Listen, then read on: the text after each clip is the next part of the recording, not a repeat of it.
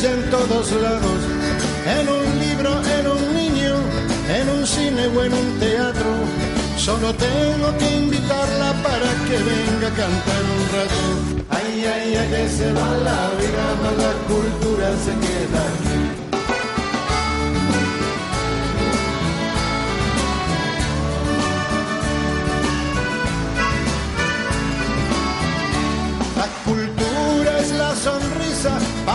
las edades.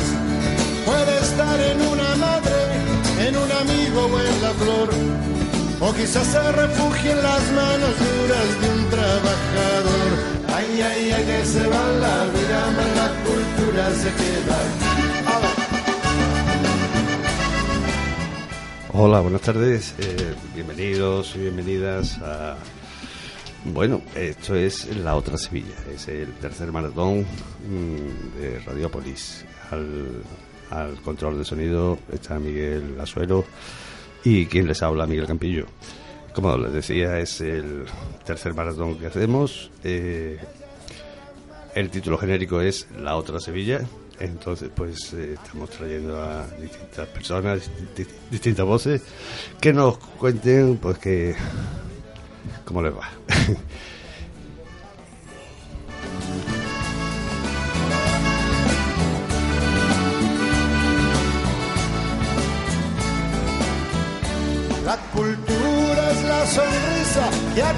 la canción y se alegra todo el pueblo. ¿Quién le puede decir que no? Solamente alguien que quiera que tengamos triste el corazón. Ay, ay, ay, que se va la vida, más la cultura se queda.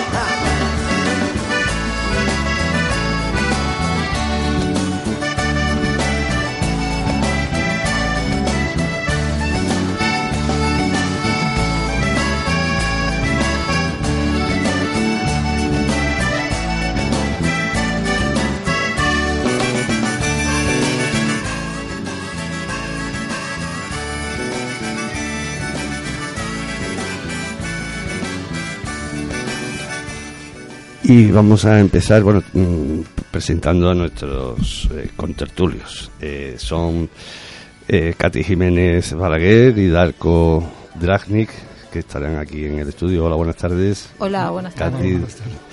Eh, y tenemos al teléfono al, a nuestro tercer eh, contertulio, es Guillermo Casellas Carrasquilla. Guillermo, buenas tardes. Hola, buenas tardes, Miguel, y los compañeros que están contigo. Muy Hola, bien. ¿qué?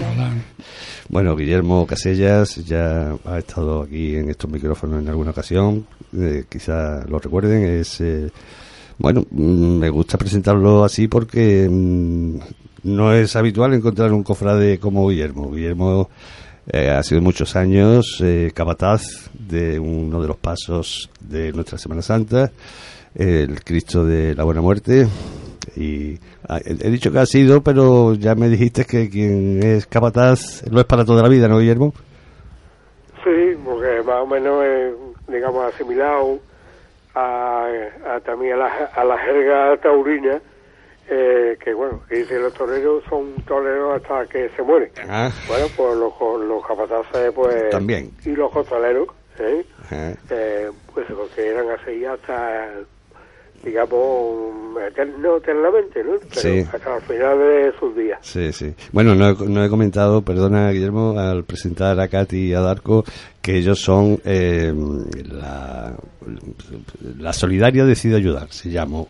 Y ahora después nos contarán en qué consiste, de lo que se trata, como su nombre indique, indica, es solidaridad. Son muy solidarios. Bueno, mm, cuéntanos, ¿hay alguna novedad con las dos cartas esas que, que le escribiste a, al obispo de Sevilla y a su auxiliar?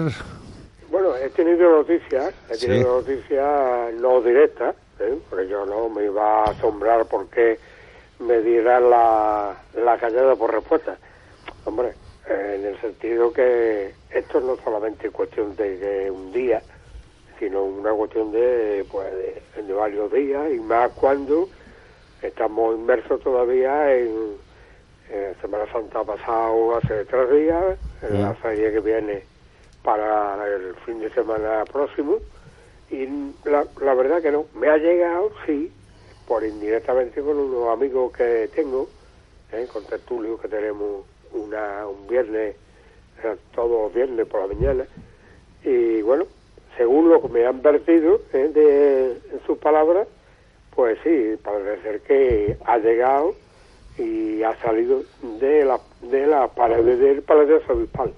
Mm. ¿Por qué? Porque entonces es ine- inevitable que no se haya eh, pues, el boca a boca de, de las personas que, que los dos obispos pues, sean, tienen un secretario cada uno Mm. y lógicamente pues le han dado ya pues una pauta a seguir en el sentido de que a ver si esto es una cuestión de, de un día, dos días, o si es que el, esa carta la ha hecho un majara, un loco. eh, Eh, porque Sí. recordemos a nuestra audiencia, Guillermo, una de las cartas era, bueno, este señor eh, Serra, el, el obispo auxiliar, es uno, era uno de los directivos de Caja Sur y por ahí van los tiros, ¿no, Guillermo? Eso sí, todo creo que todo lo- el mundo que lo puede estar escuchando, y si no, pues lo repetimos, Caja Azul era una, era una caja de ahorros, ¿eh? Eh, que la llevaba pues eternamente eh, gestionada por Miguel Castillejo, Sí. canónico de la Catedral de, De Córdoba. de Córdoba. Mm. Eh, hace poco, o relativamente pocos años, Mm. eh, eh, le quisieron quitar el nombre de Mezquita Catedral, dejarla en Catedral solo, una vez que se hizo ilegítimamente un, eh, una inscripción registral eh, eh, en el tema, en los registros de la propiedad. Eh, digo legítima porque se trata de un bien tan universal como Está declarado Patrimonio de, mismo de la Humanidad, declarado claro que sí, de la Humanidad. de Córdoba. en Córdoba y en mi, mi opinión mm, para mí el, el monumento más representativo de, de, de- del Estado español. Mm. ¿Por qué digo esto? Porque bueno, el tema del Museo del Prado, la propia Alhambra, sí, son unas cuestiones pues que se han tomado en cuenta pues de un, de un siglo o dos para, para acá, ¿no? Pero la mezquita no.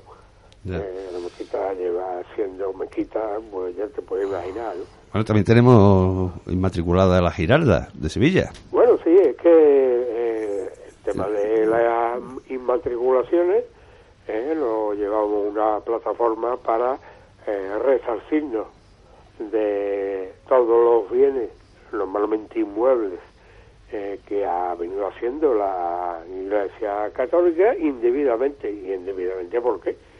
Porque de toda la vida de Dios, pues se ha hecho de la mezquita, la Alhambra y la catedral con, con su giralda ¿eh? en Sevilla, pues son los tres monumentos referentes de una monumentalidad, pues digamos, de primerísimo orden. ¿no? Eh, de alguna forma imposi- muy, y no es muy posible eh, ver eh, esta carga de un- monumentalidad en una región o en un país o en una ciudad y en este caso lo tenemos pues eh, la, el tema de la mezquita, Alhambra y Giralda.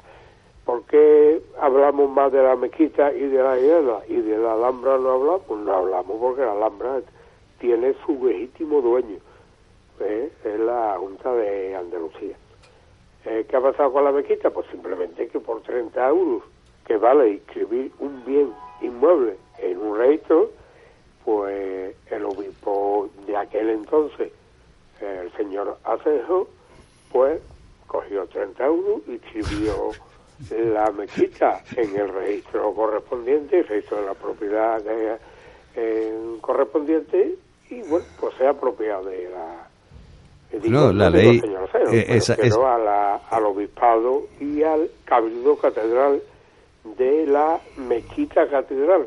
Mm. Y, y hago un hincapié en esto, le quitaron el nombre de la mezquita Claro. y fueron las propias agen- agencias turísticas diciendo que qué, bar- qué barbaridad está haciendo usted, que ahora decir de Córdoba nada más, catedral, Mm. lo no lo conoce nadie.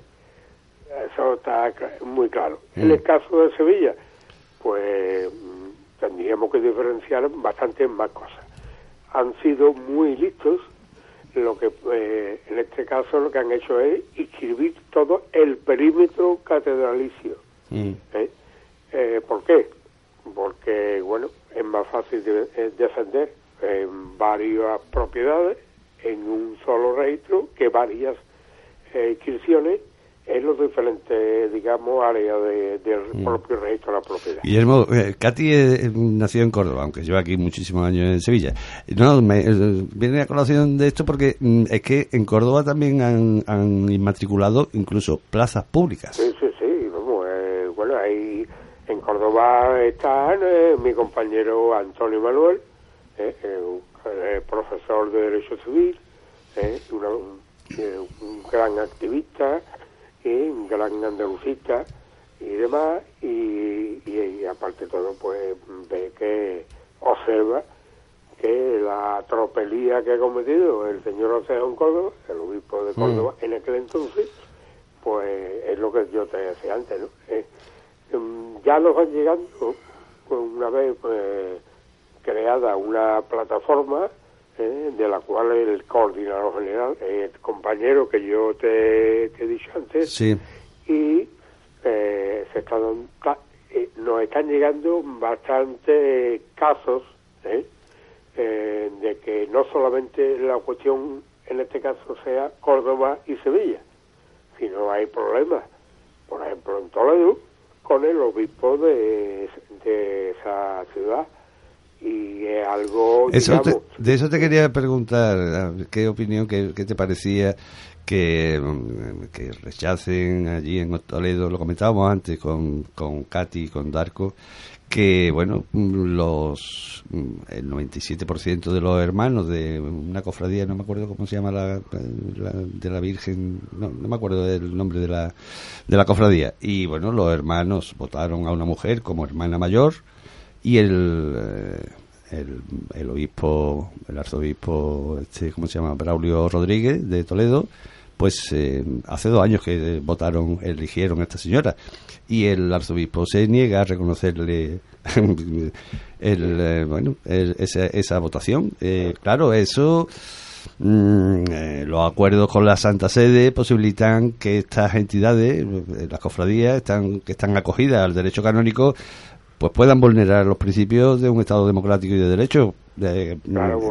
claro, porque, eh, eh, tenemos una ley de asociaciones que no, que no permite ese tipo de discriminación. Y claro, como las cofradías están acogidas al derecho canónico, pues claro, eh, eso se lo tendrían que pensar las cofradías, ¿no? Claro, claro. Aquí hubo un debate de que si la, la cofradía, yo diría más que cofradía, hermandades, bueno, porque aunque sea como aunque se tome como algo homónimo, no. Es una cosa en la hermandad, que si está todo el año, digamos, funcionando con sus fines y demás, y otra mm. cosa es que la ofradía eh, tiene eh, la particularidad de que el culto externo de esa asociación religiosa mm. y que se hace en una estación de penitencia y demás. Eso es la, eso es la cofradía. Yo siempre me gusta distinguir una cosa de otra. Pero son entidades... lo, que ha pasado, lo que ha pasado en Toledo es que eh, eso ya... Es la misoginia propia de la Iglesia, ¿no? el colmo de, eh, no sé, de, una cuestión misógina. O sea que ya... Claro, la mujer... El, obispo de Toledo no sé en qué estaría pensando. Por ejemplo, en Sevilla hay una, o dos, creo, ¿eh? Cofradías cuya eh, existe una hermana mayor. ¿Ah, sí? ¿Aquí en Sevilla? ¿Cuál? Eh, digamos, discriminación ninguna en, eh, a esta altura. Guillermo, ¿qué, ¿qué cofradía dices que es esta que tiene una hermana mayor? Esta creo que es de, creo que es de la hermandad de los Javieres. Ajá. Es una cofradía que se fundó en una iglesia de... Sí, está por allí por la calle Feria. Y bueno, pues se fueron de aquella iglesia ¿eh? que tiene la compañía de Jesús en Sevilla, mm. que tiene enorme, que tiene entrada por dos calles muy céntricas de Sevilla. Pues bueno, la tomaron, digamos, el acuerdo eh, los, los cofrades de, de esta hermandad y se, se fueron a, establecerse canónicamente en la iglesia de Olivo Santoro. Y bueno, está, está, están en un barrio muy muy popular como es la calle Feria y ahí, ahí pues, pues las mujeres también. Eh, se empieza por un acompañamiento simple de, de, con los hermanos y esto ya en nuestros días, eh, a esta altura, pues ya no se discrimina por ser mujer. Eh, eh, a, nadie. Pero es que no, eh, yo no lo sé, no te lo voy a discutir, pero es que me da que, lo que te decía antes, que los acuerdos con la Santa Sede, mm, claro, es, las entidades estas, cofradías, hermandades, son asociaciones que, que no se acogen a la ley de asociaciones a la que nos acogemos cualquier asociación civil en España.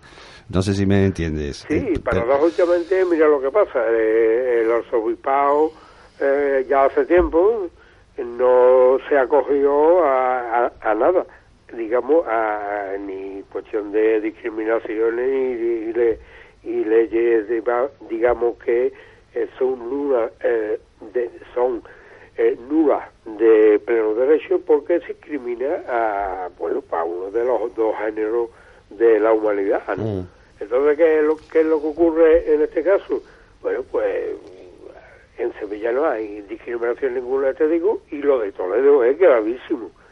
Y además es muy curioso. ¿Por qué?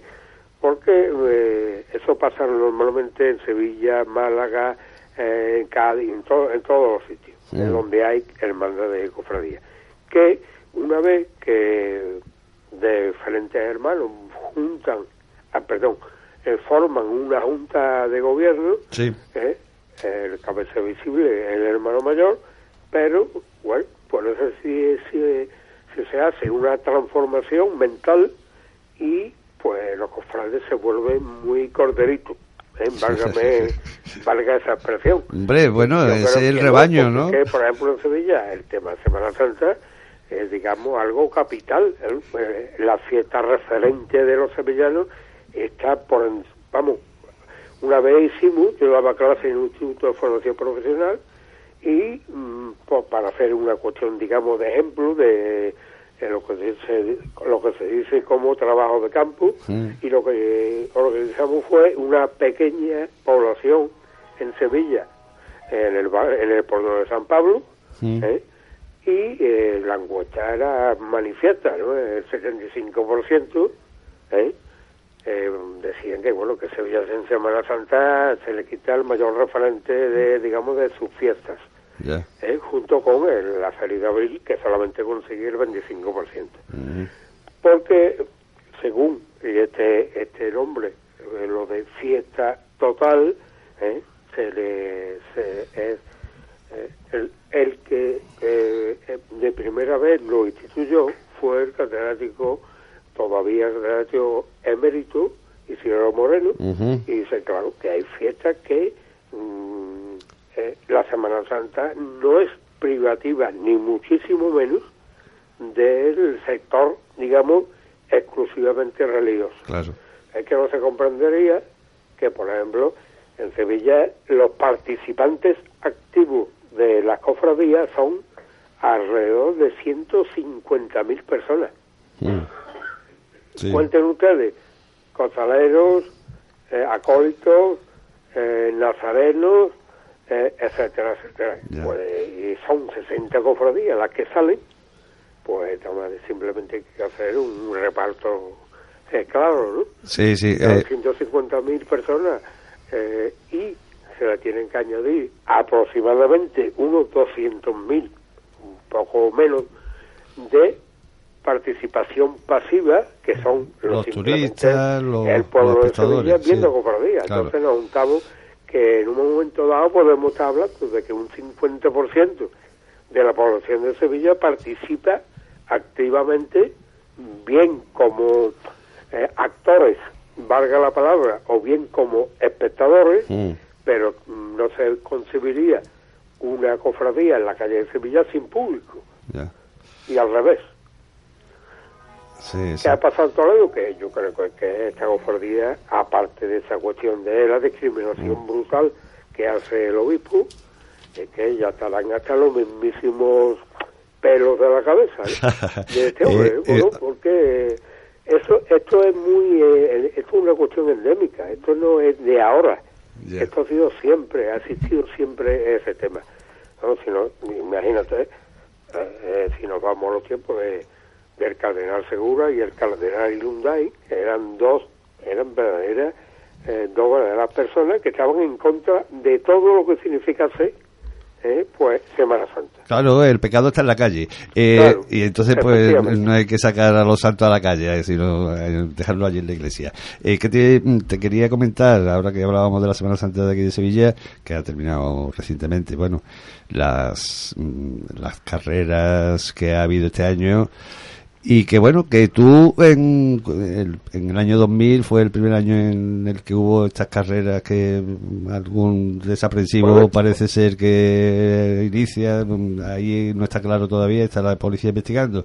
Tú en aquellas carreras del año 2000 creo que se te, se te rompió una mano, ¿no? En uno de esos empujones. Bueno, no, más bien me la, ¿O te la rompieron? a mí una mano. Ya, ya, la rompieron en el sentido que yo fui una de las víctimas, de las víctimas que eh, digamos, con daño físico. Claro. Y me, mi, lo que me pasó fue una fractura abierta sí, sí, sí. en la misma mano del quinto metacarpiano de, de la mano. Ah, oye, y, y esto de, porque parece ser que ya se está descartando que eh, sea una cosa organizada, aunque ah, el, el periodo de que se dieron las varias carreras fueron creo que de 4 a 6 de la mañana.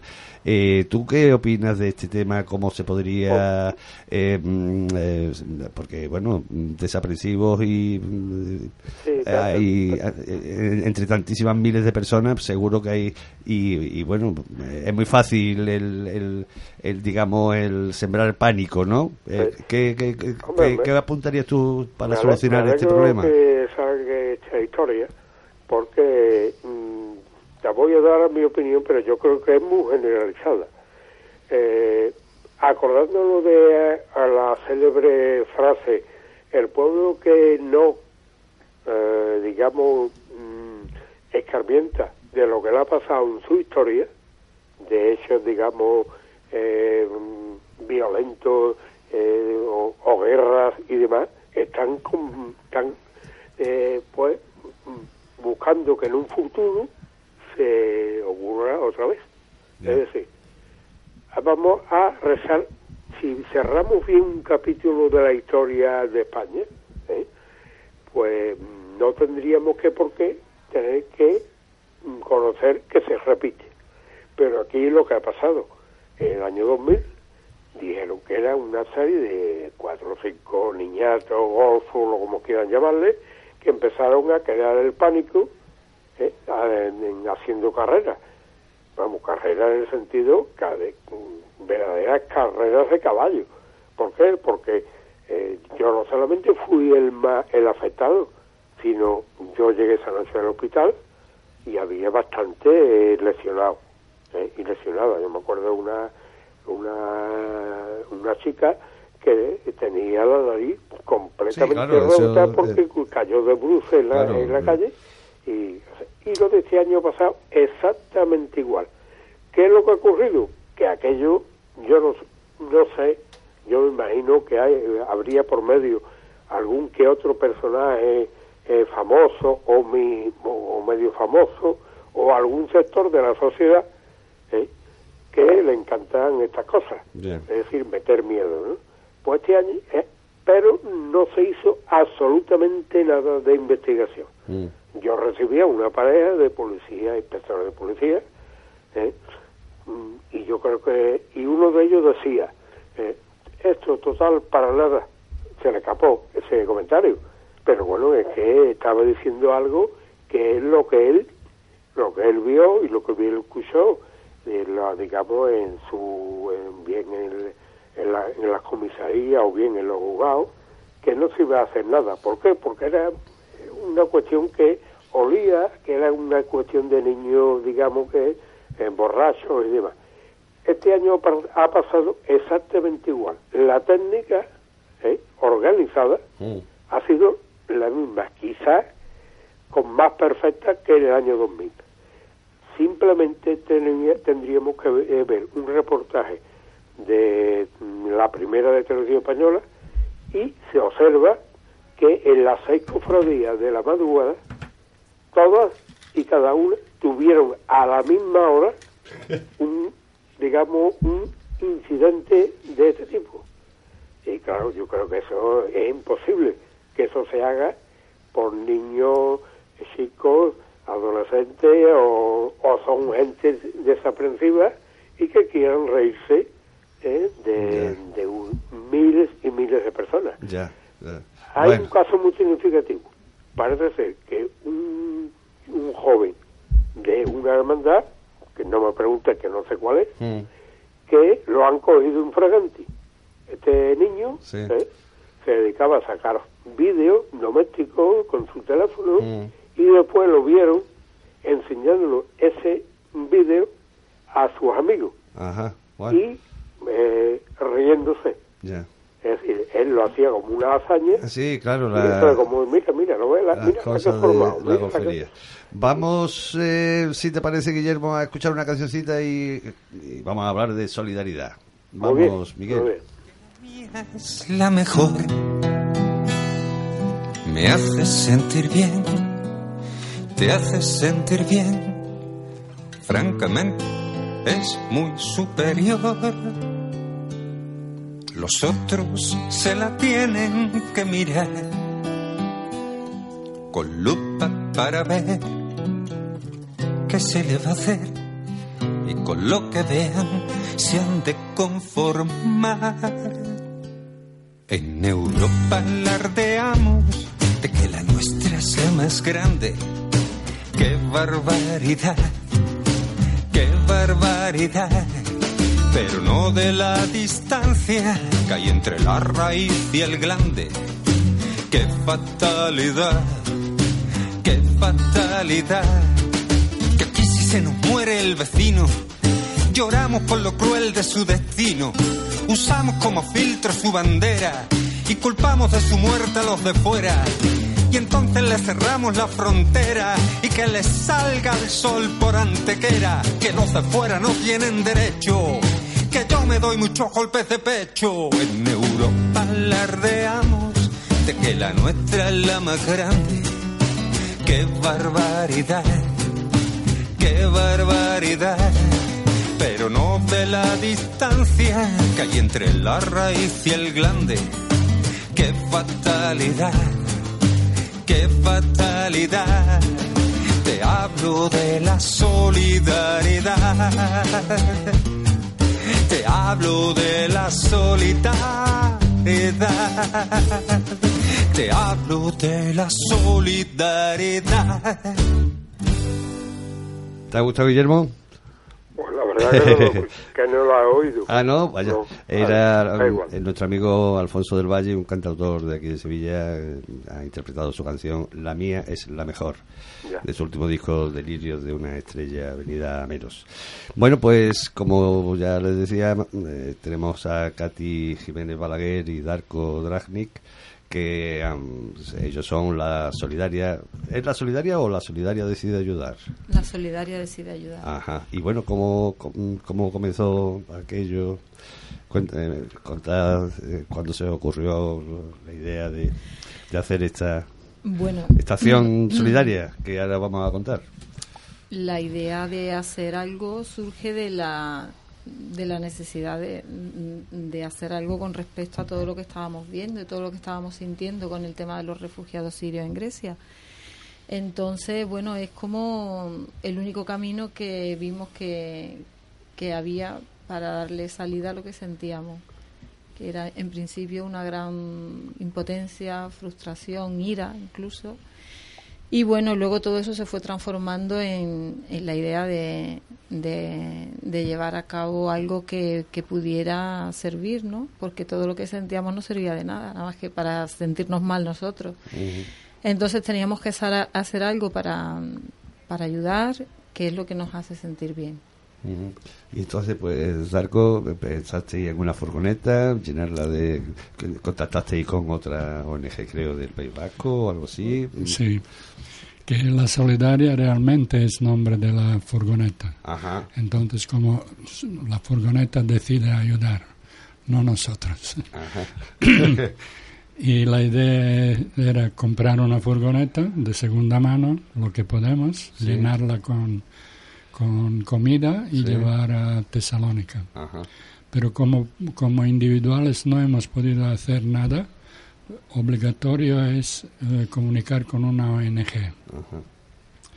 Y hemos con- contactado con esta ONG, Katy ha contactado con ellos, nos ha, pareci- ha parecido muy bien el trabajo que ellos hacen en Grecia y hemos decidido hacerlo con ellos. Y ¿Eso esta- fue en otoño más o menos? Cuando No, esto era, empezasteis sí, a... esto era en octubre. Eso es. Y entonces, eh, justo cuando, cuando ya el proyecto se ha empezado a desarrollar, eh, cuando hemos querido comprar furgoneta, ellos han tenido con su furgoneta un accidente en Serbia Ah, y hemos decidido que juntamos dinero eh, de ellos y no nuestro y compramos algo Mejor. mejor. ya. Eh, bueno, y allí llegasteis, eh, ¿cómo encontrasteis aquello? de mm, Bueno, de- si te parece de- mejor. de- disculpa, eh, Guillermo.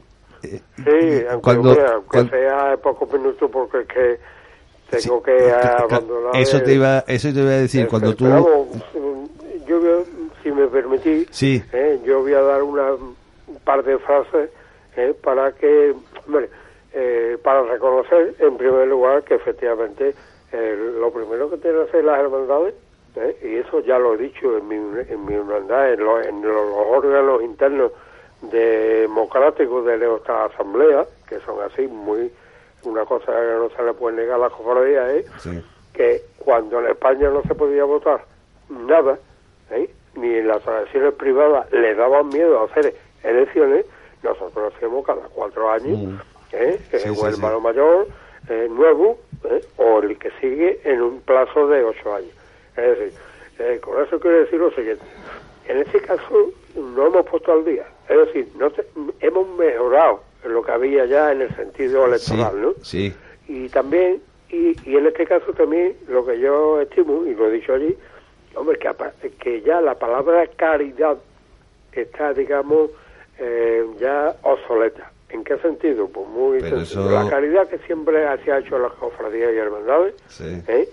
aunque por ejemplo la hermandad del gran poder la hermandad de la Virgen de la, de la Esperanza de Macarena tienen lo que ellos llaman una bolsa de caridad pero mm, el presupuesto de esa de esas atenciones ¿eh? son de 5-0 para que tú me entiendas Sí, es de sí. 5-0 una labor encomiable pero todavía todavía queda primero mm, lo de la palabra caridad a mí nunca me ha gustado ¿Por Es que no- es que yo no- entendía que la caridad Pero es que, la- es que no se trata de semántica, no se trata de palabras, se, tra- Claro. se trata de que la solidaridad es horizontal, es, eh, se da entre Entonces, personas iguales, la caridad es vertical, se da de arriba a abajo. digo, mira, el que hace caridad normal- normalmente entrega lo que le sobra. El que es solidario de verdad es aquel que ayuda o entrega algo que no le sobra. Claro. Yo he conocido, por ejemplo, a- eh, tú sabes que yo estoy aquejado de un ictus, en la secuela, pues Sí. me hace ir a consulta privada en Virgen de los Ríos. Bueno, pues yo he tenido la suerte de conocer a, a mi médica de eh, internista, ¿eh? de Sí. medicina interna. Eh, Pues mira, esta señora eh, se lleva 11 años, 11 meses trabajando y en el mes de vacaciones no se va a la Matalajaña ni al Japón, se va al Senegal a ayudar. Eso, esa es la caridad que yo creo que tiene que haber. Pero, O sea, no este es- modelo. pero eso no es caridad, Pero eso no es solidaridad, como ¿no? hacía el, Claro. co- el dueño del corteo antiguamente, que en vez de darle al, al pobrecito que abre y cierra la puerta, un, un- un- digamos una bolsita con garbanzo, tocino, Sí, sí, sí. chorizo, etcétera, Claro. y no le pagaba dinero. Queda claro, queda Entonces, claro. esa es la idea que yo creo, eh, por la edad ya que tengo, yo creo que, que me va a ser imposible conocer de que aunque aunque de verdad lo digo que hay por ejemplo en mi hermandad ahí eh, ahora no lo sé porque ya la cuestión de la violencia ha influido mucho yo he tenido conocimiento de que estudiantes de la hermandad de la Sagrada Mortada iban al Bacie a enseñar a a los niños. Sí, sí, pero um, Guillermo, tenemos que, porque si no, no podemos charlar con estos compañeros que tenemos pues, aquí. Queda muy claro tu, tu, tu, punto de vista. Nada, no, no, no, ¿Eh? las gracias las doy a ti. Muchísimas gracias, Guillermo. un saludo para esos dos compañeros, que, que sepan que las cofradías sí nos gustaría andar solidariamente con los los Muy bien. Muchas Un abrazo, Guillermo. Muchas gracias, Miguel. Hasta otro día. Hasta otro día. Muy bien, muy bien. Hasta luego. Bueno, pues eh, disculpad, eh, había que despedir a, Guillermo. Eh, estábamos que, bueno, habíamos llegado a Tesalónica. ¿Cómo encontraste aquello? Eh? Mm, si no te importa, primero me gustaría hacer una pequeña observación de, bueno, no observación, sino comentar cómo la gente se volcó con nuestro proyecto fundamentalmente, bueno, pues amigos, conocidos, mm, amigos de amigos, y, gracias a ello es que se pudo llevar a cabo el proyecto. En nuestra recogida de arroz, por ejemplo, tuvimos varias dificultades con las grandes arroceras de Sevilla, que por supuesto nos dijeron que ellos donaban al Banco de Alimentos y que ya no donaban a nadie más. Que nos pusiéramos en contacto con ellos para que ellos nos dieran parte de, bueno, de lo que ellos a lo mejor habían dado. Mm. Entonces yo me puse en contacto con el Banco de Alimentos de Sevilla y bueno, pues me dijeron, después de un buen rato dándole vuelta, me dijeron que no, porque lo que ellos habían conseguido era para la gente de aquí. Que era para la gente de aquí, que era para el hambre de aquí y que, bueno, que, que incluso ellos pues creían que no iba a ser suficiente con lo mm. que le habían dado las grandes arroceras y las grandes superficies, que yo llamé absolutamente a todas. Mm. Todas donaban al banco de alimentos. Y esta señora que me atendió em, me dijo que es que nosotros cuando pedimos lo primero que nos preguntan es para dónde y cuando les decimos que es para la gente de aquí entonces nos dan. A mí me pareció muy fuerte. Que nacionalistas, ¿no? Sí. a mí me pareció muy fuerte y aparte que me pareció... que el estómago de un sevillano, sevillano eh, tiene otra hambre distinta al, estómago de un africano o de un... de donde sea. y hizo, hizo hincapié en eso, en que les daban porque era para aquí, para el hambre de aquí y que no sabía que no podían darnos porque probablemente a ellos les iba a faltar y tal. Entonces yo pues no pude más que decirle que no se preocupara, que como nosotros íbamos a conseguir muchísimo arroz, si le hacía falta que viniera que nos pidiera que la íbamos a ayudar. Y así terminamos nuestra pequeña conversación. Eh, Darko, venga, complementa lo que dice Katy. ya una experiencia bastante muy sorprendente eh, no, no hemos pensado que hay tanto control sobre, los, alimentos. los alimentos aquí y creo que no solo aquí. Entonces, hemos recibido un poco un bajón. Sí, eh, nos vinimos ese día muy abajo, muy, muy abajo. Y bueno, pues gracias a... Porque en furgoneta máximo ha podido cargar mil kilos de arroz. Y como más grandes productores de arroz están aquí, hemos pensado que una tonelada de arroz no es nada para ellos.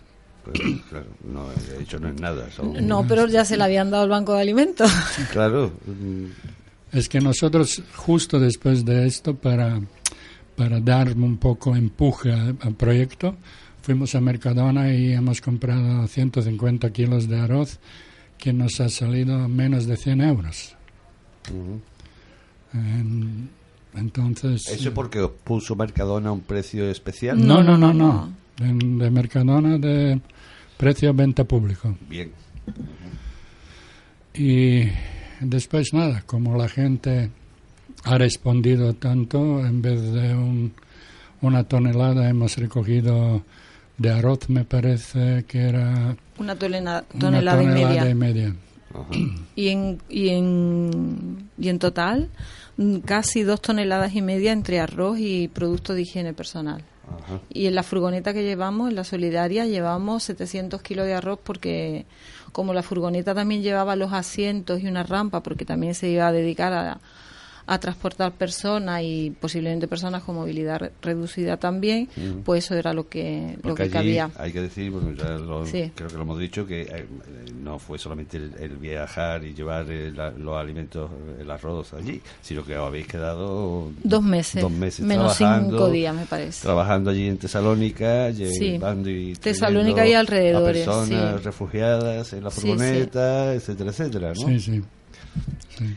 Mm, eh, con GBG, que es esta organización de, de de, de un pueblo de Bilbao, hemos trabajado en logística y distribución. Entonces, eh, también transportábamos eh, refugiados, pues bueno, de un campo tenían que ir al hospital, pues allá que los llevábamos, o de un campo a un piso, cuando el gobierno lo distribuye de los campos a los pisos.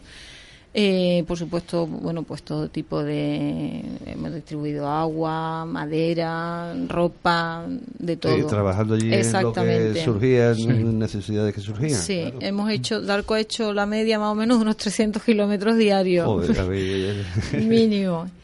Con un camión que el volante se mueve, el volante se mueve en una manera muy rara, sí. pero bueno, Muy bien. aguantado. Estamos vivos aquí, Sí. hemos vuelto. ¿no? Teníamos el camión y la furgoneta. Entonces eso estaba muy bien porque podíamos hacer cosas muy diversas al mismo tiempo. Hemos, hemos, no hemos parado. En, en todo este tiempo hemos tenido tres días libres porque ya dijimos, bueno, vamos a conocer Tesalónica un poquito, ¿no? Claro.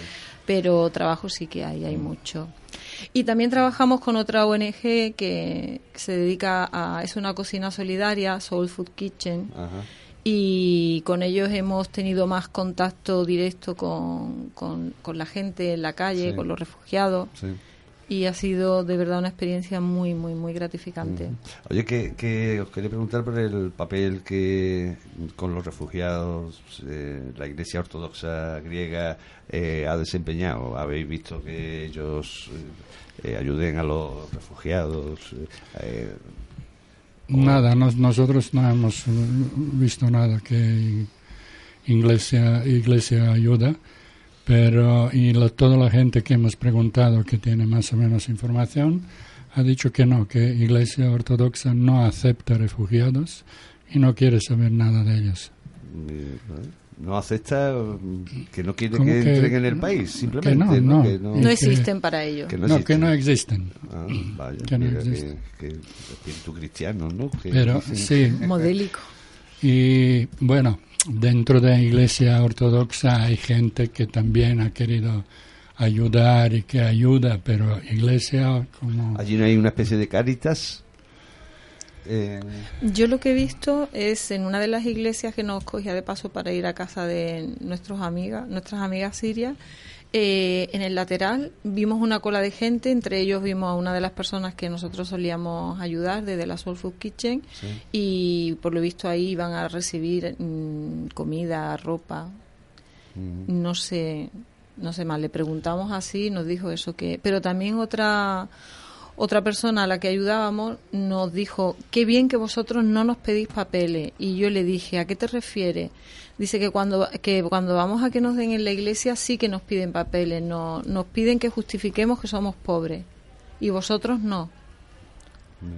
Y me sorprendió muchísimo, muchísimo, Y- cómo hay que justificar que es- necesita, ¿Y cómo se justificaría que son pobres? Eh, no sé. No sé, porque Nosotros le dábamos de comer a todo el que se acercaba a la furgoneta y le preguntábamos y decía lo que querían y lo que, y lo que teníamos le dábamos. No sé la iglesia cómo lo hace.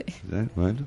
Eh, Esta- cocina no, no hace diferencias, eh, absolutamente te ninguna. refieres a la Soul Kitchen. Soul Sí, Food Kitchen, Soul sí. Food Kitchen. Soul Food Kitchen. Y quien quiere y quien necesita comida se puede, se tiene que alimentar. Ujú. se, da- se tiene que dar la comida. No importa si es un sin techo griego O turco, o turco, de- o o sirio. búlgaro o, un con problema de alcohol o un con, Sí, con sí. problema de, de- de narcóticos a todos absolutamente a todos que, que, que, mm, ha- había gente de, de- de distintos lugares, ¿no? Hemos Sí. estado comentando que había pakistaníes, Sí, iraquíes. en- había un edificio abandonado que todos los voluntarios allí lo conocemos como el edificio abandonado. Entonces allí allí viven, allí duermen, allí están, allí son presas de las mafias y, y ahí pues mayoritariamente de Pakistán, Bangladesh, Afganistán, Irak y algún que otro hindú también, pero mayoritariamente de Pakistán y Afganistán. Ellos mm, no están ellos están fuera de- del acuerdo que se hizo entre la Unión Europea y Turquía están están fuera totalmente. Ellos no tienen derecho a nada. Ellos no como en sus países se supone que no hay guerra pues entonces no son refu- no son considerados refugiados de guerra. Entonces no tienen derecho a nada. Ellos van y vienen a la oficina a solicitar papel a solicitar asilo pero le dan la callada por respuesta y, y nada, y están totalmente en manos de las mafias, totalmente. De las mafias, ¿qué tipo de mafia? ¿Para tráfico de qué tipo de tráfico? Pues para llevarlos a, a- para, para sacarlos de Grecia. Ajá, vale. Eh, comentábamos que la cuestión sanitaria la tienen medianamente cubierta, ¿no? Por el gobierno griego. Sí, sí, tienen completamente cubierta, pero el problema de eh, sanidad en Grecia es muy grande, Grande, sí. Entonces yo creo que hacen todo lo que pueden en este momento. Sí. Y luego hay otras asociaciones como Praxis, que son asociaciones sanitarias, y ellos hacen muchísimo. Por ejemplo, ellos a nuestra amiga Rania le diagnosticaron un cáncer de mama y una ONG también, ¿no? Sí, sí, eh, una ONG griega, Praxis, y hay otra también que es más fuertecita que se llama Arsis. Y a ella, pues, en estos. mm, en esta visita rutinaria le diagnosticaron el cáncer y ahora ella la están tratando, eh, la sanidad griega la está tratando en el hospital, la han operado, llevan, lleva su quimio- quimioterapia, en fin, que todo. A mí misma yo tuve un problema en un dedo, me fui al hospital, me, me miraron, me hicieron radiografía, todo, no me pidieron nada, todo fenomenal. Ahora, pues que claro que tiene sus problemas, como aquí en España, evidentemente. Bueno, ¿qué más? Mm, eh, no, no- no sé. Eh, o- vamos a escuchar una canción. Miguel.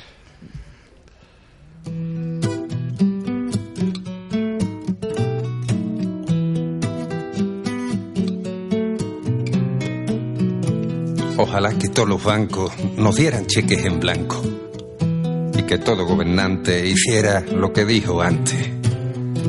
Ojalá que en las ciudades no existieran soledades y que todas las mañanas no sonaran las putas campanas. Ojalá que las banderas fueran un trapo cualquiera. Ojalá que las fronteras simplemente no existieran. Ojalá que con canciones se hicieran las revoluciones.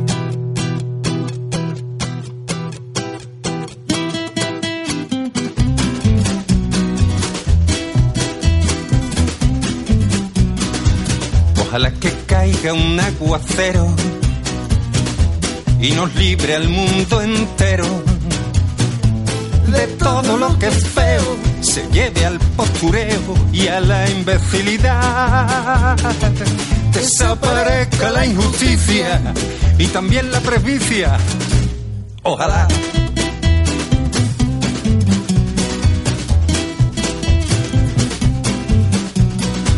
Ojalá que caiga un chubasco y se lleve todo lo que es un asco.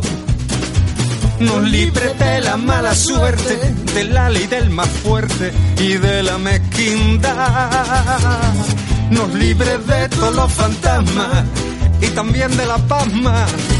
Ojalá. Bueno, pues eh, es otra canción de Alfonso del Valle, Ojalá. se titula. Bueno, ah, hemos comentado antes con Guillermo el, tema de la diferencia entre caridad y solidaridad. ¿Cómo veis vosotros?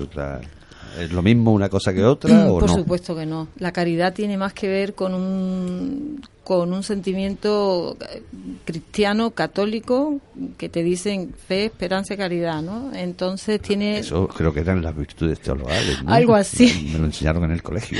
Fue esperanza y caridad. más o menos. Entonces, la caridad no tienen, bajo mi punto de vista, no es tanto dar lo que sobra, ¿no? O, o habrá gente que le da, que da lo que sobra, sino más bien dar lo que no necesitas, quizás. Y la solidaridad eh, es tiene más que ver con la empatía, con ponerte en, en el lugar del otro, pero totalmente, ¿no?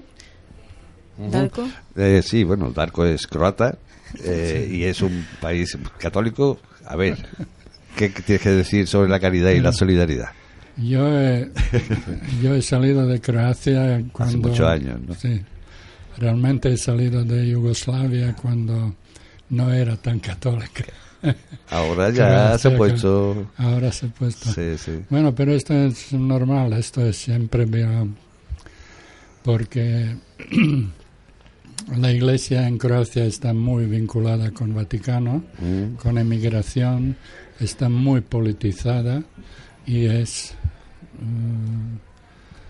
eh, orien- su orientación es muy de derechas. Ajá.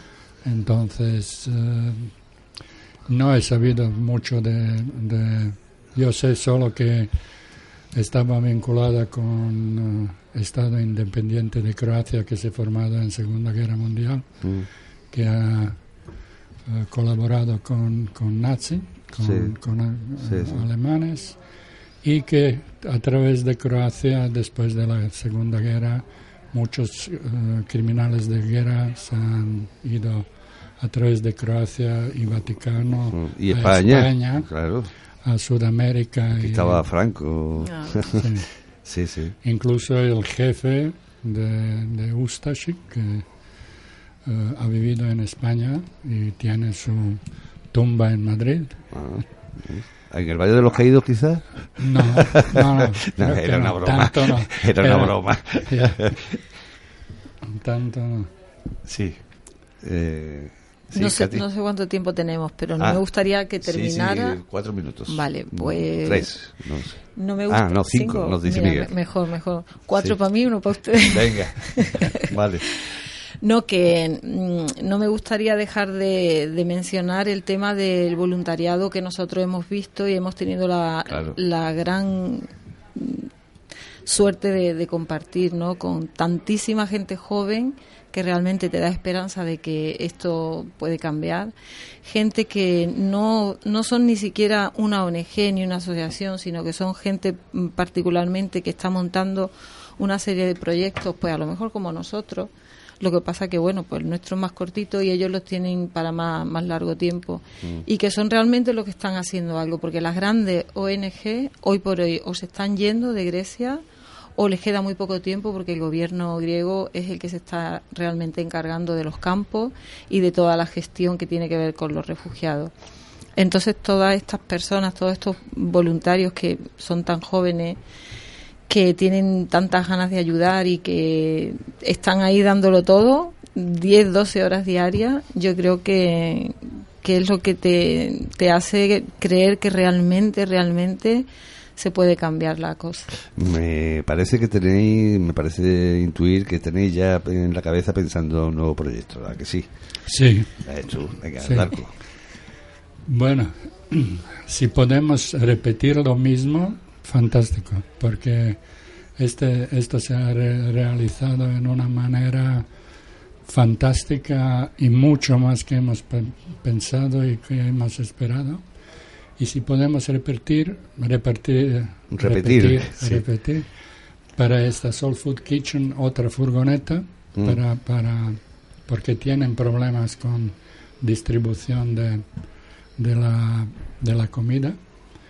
Ojalá si podemos hacer algo. Ya, pero ya me imagino que para después del verano, por, por lo Sí, menos, ¿no? Sí, del verano. después de verano.